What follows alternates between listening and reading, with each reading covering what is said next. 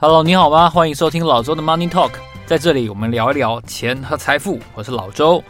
我们今天呢、哇，今天录音的时候又沉重了啊，台股又大跌了，哇，真的是好惨啊！但是我们今天确实是要来探讨一下，现在在疫情底下，我们看到的不太一样的一个主题，也就是我们隔壁的邻居中国大陆。我们今天的主题呢，叫做被失业的分析师，啊被封城的中国经济。其实我要跟大家探讨这件事情，其实来自于我的一个受访者，他最近突然失业了。他的名字叫洪浩，洪浩呢是交银国际的一个很有名的分析师，他在中国大陆的经济学界呢算是有一定的程度的知名度。那他在五月份的时候被证实说他已经离开了，那当然公司是说他个人因素所以离开的，但是洪浩先前的一连串的一些预测是敏感的。是相对准确的，当然也是相对不受官方欢迎的。有哪些东西呢？哦，他预期中国股市跟经济是比较悲观的哦，包括他可认为说可能上证可能会跌破三千点哦，这个也一度应验了。然后呢，资本可能因为在强力的这个所谓动态清零的这样子的控制跟检疫的制度底下，可能会有外逃的风险。然后呢，中国大陆的中资股为什么在美国的上市会遭遇到一些溃败等等？都被认为是这样子的分析已经踩到了红线，所以他的微博跟微信公众号的账号呢都被停了。那洪浩个人没有说话啊。我自己跟洪浩互动的经验是，我认为他的发言是小心的，是纤细的，他的分析呢是细腻的，所以他可能会有一些不太让当局喜欢的一些言论。那交银国际其实是中国交通银行在香港的一个投资银行的部门。哦，洪浩个人有多受欢迎？我跟大家说一下，洪浩个人的微博账号呢有三百多万追踪，哦，算蛮多的。哦，当然不能跟那个刘畊宏比哈，但是刘畊宏那是另外一件事情。就是说，如果以深度、以重财经来说的话。洪浩的这个粉丝能见度算是相当高的。那不管是微博也好，或者说洪浩的这个中国市场策略的这个公众号呢，都已经没有了，就被停用、被变掉了。所以他的账户显然是遭到了审查。那为什么遭到审查呢？也显然是因为我刚才提到那一连串的不太受欢迎的这种问题的言论，所以导致惹祸上身。那防疫政策呢，相信是导致这一轮中国经济突然间。陷入了一个困局，一个相当重要的因素哦。我有个朋友啊，前两天就在上海的那个生活中，他就贴了一张那个，你有看过《色戒》的话，你就知道汤唯在电影的最后跟梁朝伟讲说：“快走，有没有？快走！”那张图片，他就把那个汤汤唯那个那个很无奈的表情就贴在他的微信上面，然后他就说，他有一个北京的朋友问他说。现在是不是要封城了？现在是不是要囤蔬菜了？然后我那上海的朋友就直接给他贴了一张这个图，因为避免说被审查嘛，哈。所以啊，他他就告诉我说，哦，现在上海人呢，现在上海人虽然已经开始有限度的开放，有一部分人可以有步行出去购物等等这样的时间，但大致上并没有完全的开放，他们还是要坚持动态清零的政策。好，所以上海的生活呢，上海生活就是在封城中等待做核酸。好。那北京呢？北京反过来，北京是在做核酸当中等待封城。好，所以这个我觉得我这上海朋友这很有才哦。这个上海这一个月封城下来，真的是有太多太多很有趣的事情。当然，整体来说是非常痛苦的。但人嘛，这个中国大陆的朋友很擅长在痛苦中寻找一些乐趣嘛，所以他们的各种的这种段子，我真的觉得超级厉害，比台湾人厉害多。台湾人就是一直怒骂，一直怒骂，一直怒骂。但上海人不一样，上海人是可以在。他们那个痛苦当中找寻一些我觉得很有趣的一些点，我也陆陆续续的希望有机会来跟大家分享。那讲完了这个洪浩的意外失业之后，被失业的分析师他到底反映了什么事情？他为什么会说一些话，然后就被失业呢？其实这件事情反映的是中国经济当前碰到的，我刚才讲的是一个困局。现在不止上海哦，资料搜集到目前为止，包括印象中像西安、像郑州哦，北京当然不用讲，北京是重中之重嘛。哦，这些人口动辄上百万的大城市，甚至上千万的大城市，都有在不少的市民坐困家中，哦，这是哪儿也去不了。然后整个消费就不用说了，消费是完全的呃受到致命性的打击。那同时呢？同时，中国经济当然就因此而受到很大的影响。其实不只是洪浩一个人而已，其实有好几位经济学家也陆续的降低了对中国经济今年的 GDP 成长的预测。那像另外一位我也曾经访过的一位野村首席经济学家陆挺哦，陆挺他也警告说，二零二二年一到四月份为止看起来的总体经济运作的状况。中国大陆今年的经济风险，甚至于大过了二零二零年，也就是疫情爆发那一年的第一季。为什么呢？他的理由是说，其实二零二零年第一季的时候，中国大陆因为严格控制，就是武汉封城嘛，哈，其他所有的这个城市啊，或者说居民的生活，基本上是在一个非常受控制的状态下。大家不知道这个病毒到底影响程度到哪里，所以大家非常的克制，然后非常的紧缩。所以呢，二零二零年大家对于中国的印象是，哎，打赢了相当漂亮的一仗。但今年有点反过来，今年是境外传入的这个 Omicron 的变种病毒，导致很多的无症状传染，在很多的城市，包括像是什么长春啊、哦西安啊，都陆续出现这样子的例子。那香港更不用说，上海更不用说，这种规模等级都是五百万以上，甚至上海是两千万以上的城市，整体对于变种病毒的控制力不够，细部做得不够细腻的时候，就会发生这样子急剧放缓的经济的这个场景。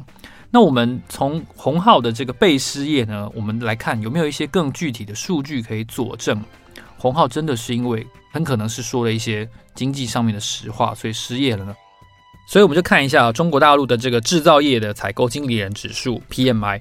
四月三十号的时候，最新一个月份的 PMI 公告是四十七点四，哦，比三月份降低了百分之二点一，哦，三月份是四十九点五。那如果从规模来分拆的话呢，我们会看到大企业是四十八点一，中型是四十七点五，小型是四十五点六。这意味着什么？大型企业忍耐的程度还是比较好一点的。特别是小型企业，小型企业在这次经济突然的收缩当中，承受的压力是非常大的。而且我们对照一下上海的这个管控的话，他有讲说，他要优先让那些大规模的，然后外资企业优先复工，对不对？所以我们反过来推，如果那些优先复工是大规模的，而且是外资企业的话，那我们反过来推，对于内销型的这样子的中国大陆本地资金的企业的话。特别是小规模的，那它的压力一定是最大的。为什么？因为它会最后一批才复工。那这个对照 PMI 也是看得出来的。那构成 PMI 有一些子指数哦，相关的这些小型指数，它其实都在呃百分之五十的这个衰退线以下。我举两个例子来说的话，生产指数呢，哦，四月份是四十四点四，比三月份整整降低了五点一。所以制造业的生产。的秩序还有生产的热度，在四月份是很明显的收缩了很多。另外一个指数是新订单指数，新订单指数在这一次最新的公告是四十二点六哦，这个降得更多，为什么呢？它比三月份减少了六点二哦，从四十八点八变成四十二点六，这也表示说制造业新订单也是锐减了，同样的是在封城的影响之下，所以。你看一个新订单指数，一个生产指数，你就可以看得出来说，中国大陆的制造业在一到四月份的时候，特别是在三四月的时候，因为上海封城，然后连带的也有越来越多的城市封城，然后所谓的动态清零的控管政策呢，让物流，然后让从业人员的加班，然后让整个制造业的订单都受到了相当程度的一个影响，所以 PMI 看得出来，嗯，洪浩好像没有讲。空话好像不是在喊狼来了，那当然这样子的规模的实话，也许不是中国大陆的政府所能容忍的，这也是为什么他可能会失业的原因。好，那讲完了现状，那总是要有一些应对方案嘛，要要有一些呃拯救的措施出台啊。那他们拯救的措施是什么呢？首先呢，二零二一年，去年被打得很惨的有一批人，我也制作过两集节目《巨头的诅咒》。这些科技巨头们可能可以稍稍放松一口气，为什么呢？因为像《华尔街日报》就有在报道哦，就是说去年打得非常厉害的这个科技的平台哦，可能可以得到一个喘气的机会。那代价是什么？代价是他必须要提供百分之一的股权给政府。而且这个百分之一呢，看起来很少，但它形同是一票否决权。当然，我没有，我们没有确切的证明说，确实中国政府可以在科技巨头当中透过这百分之一得到否决权。但是我们相信，只提供百分之一，同时应该还能让他们对于这些科技企业的决策会有一些作用。以前在那个字节跳动，还有在微博，已经有中国大陆的政府持有百分之一的股票了。到这两家，那同时呢，现在外电是报道说，其他的平台最有价值的平台，包括腾讯，包括美团，哦，中国的这个四大科技巨头之一，哦，甚至是阿里，都有可能出现这样子的政策入股的形式。那我想，作为中国大陆的巨头公司本身，应该是不会反对入股百分之一这件事情。为什么呢？因为《华尔街日报》也说得很白嘛，因为这有助于他们管理原来高度不确定政策风险哦。当风险实现的时候，其实它是不可怕的。人类最怕的是不确定性。哦，最怕的是不确定性，因为不确定性这些事情，我们无法去估算我们到底要付出多少代价。所以，如果代价只是百分之一的话呢，那专家认为应该是可以接受的。因为中国的这个网信办哈，国家互联网资讯办公室已经跟腾讯还有跟美团开始在开会了。那经过了长时间的这个裁员哦，然后低姿态的经营之后呢，我们相信应该会有出现这样子政策入股的情况，也就是说，政府入股几乎所有的科技平台哦。你要知道，这是看得起你哦，可以被政府入股百分之一的都不是小咖哦。你看，都是美团、字节跳动这种大咖哦。所以，寻常的这种新创企业或者是不到规模的，政府还不想入股嘞。所以，显然是这些巨规模的巨头们才能够得到入股。那二零二二年会发生什么事呢？不要忘记了，是习近平可能会得到第三个任期的开端。那如果是这样子的话，中国年底要举行的这个二十大，它就是非常关键。我们这个中国大陆术语说是重中之重哦，维稳是压倒一切的事件。那如果说今年的经济能够透过一些，比如说政府提倡的这个大规模的建设计划，还有哦对科技巨头的监管稍微放松一点，而得到。总体经济的这个支持跟烘托的话呢，我觉得这样子的代价可能是双方可以接受的这样子的事情，因为在这个最近举行的一次中共中央政治局的会议里面，其实已经有提到，就是说要让平台可以健康的发展，这跟过去几次的中央政治局的会议的结论是有所不同的。那当然，外界的这个很多。这个金融机构的分深度分析，立刻就认为说，解读出说，哎，这个背后其实这个味道开始有点转变了。科技股的监管可能会得到一些放松，所以过去这一整年，这个从这十四个月来啊，就是从二零二一年的初期一直到现在这段期间的这个科技股的跌势，会不会从此开始有一个喘息的机会呢？Maybe，我们值得观察。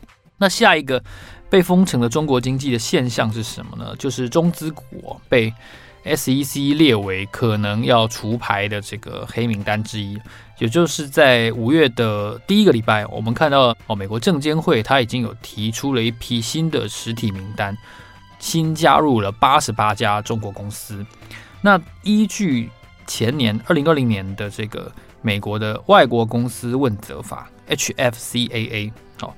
这个法令是说，内容说，如果连续三年三个年度都不能够依照美国的审计标准来提供财务备审资料的话，这些外国公司将不能继续在美国的交易所来挂牌交易。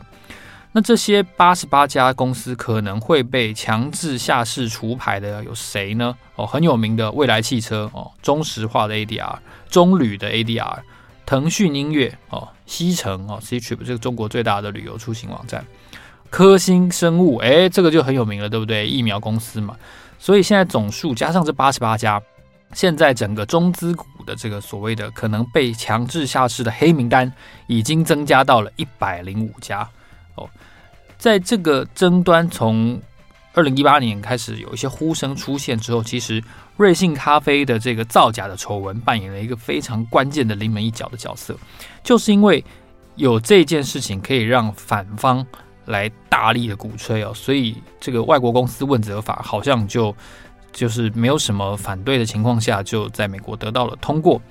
那美国监管机构其实也不止瑞信啊，不止这些瑞信、科兴啊这些公司，它一直以来一直是强力的要求，应该要让中国公司的审计被美方能够查阅，即便这些呃财报啊、底稿啊，即便是放在中国大陆哦，那当然对中国大陆来说，这就是一个什么长臂管辖嘛，就是你把手伸进我的这个自治主权的领地里面，这是不能被接受的。所以中国大陆认为说。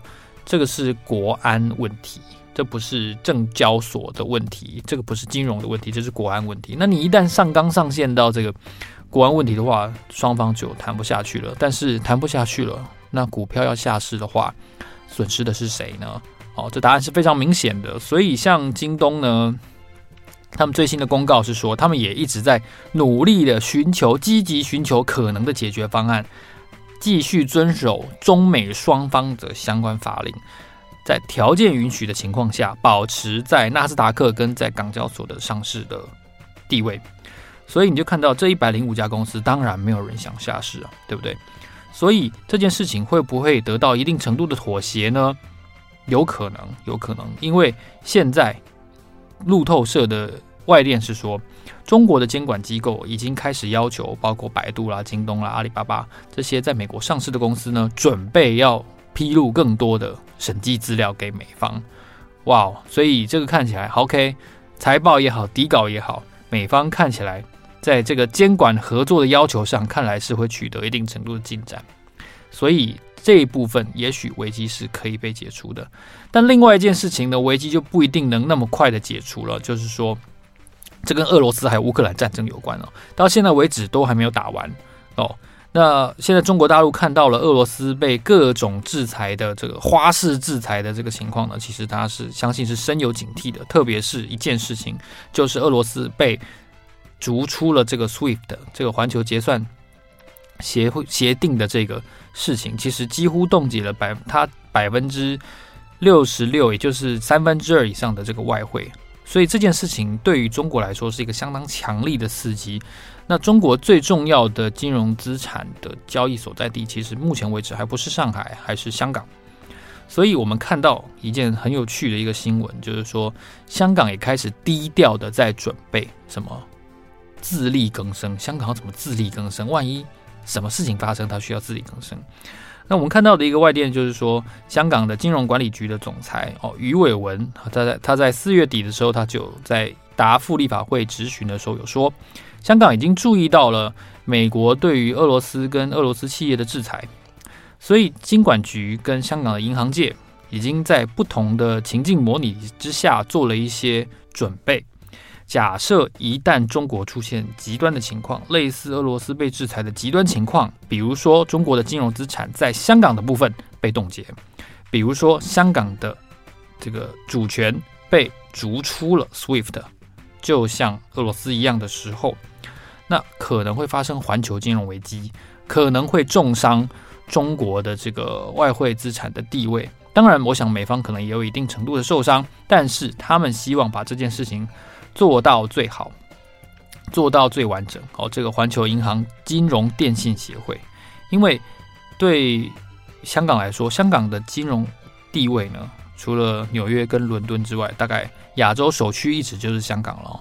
那当然，新加坡虎视眈眈，一直想要取而代之。那东京也有一部分的角色，但是香港的地位呢，我相信是毋庸置疑的，因为。这四十年来呢，香港港币挂美元嘛，哈，挂钩美元七点七五到七点八五这个联系汇率的制度，这是挂钩美元的一部分。同时呢，它在融入国际的同时，它也透过呃，包括债券通啊、深港通啊、沪港通啊，然后什么理财通啊，这是这个好几个通，跟中国大陆的金融体系互联互通的越来越顺畅。所以对内哦，背靠大中国大陆。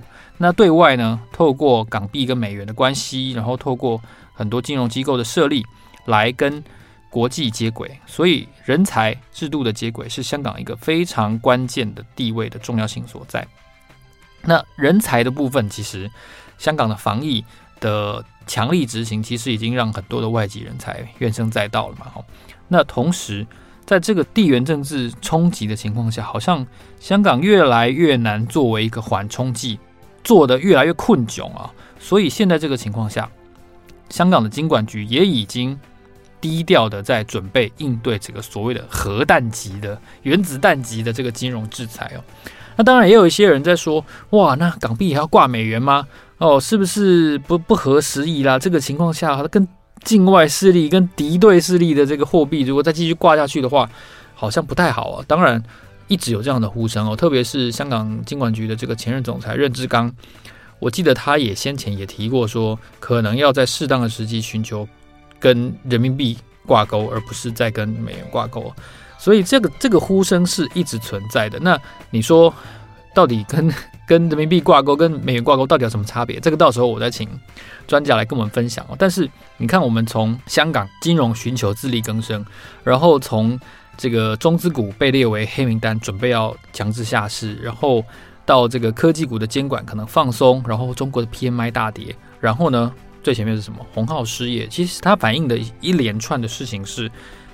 俄罗斯跟乌克兰战争意外的把这个中国的经贸好像跟俄罗斯一方面绑得更紧，然后二方面同时中国自身爆发的一些疫情到目前为止还没有顺利的解决，同时也让中国本身的一些封城的秩序间接影响了制造业、物流，然后当然消费跟服务业是直接倒地了。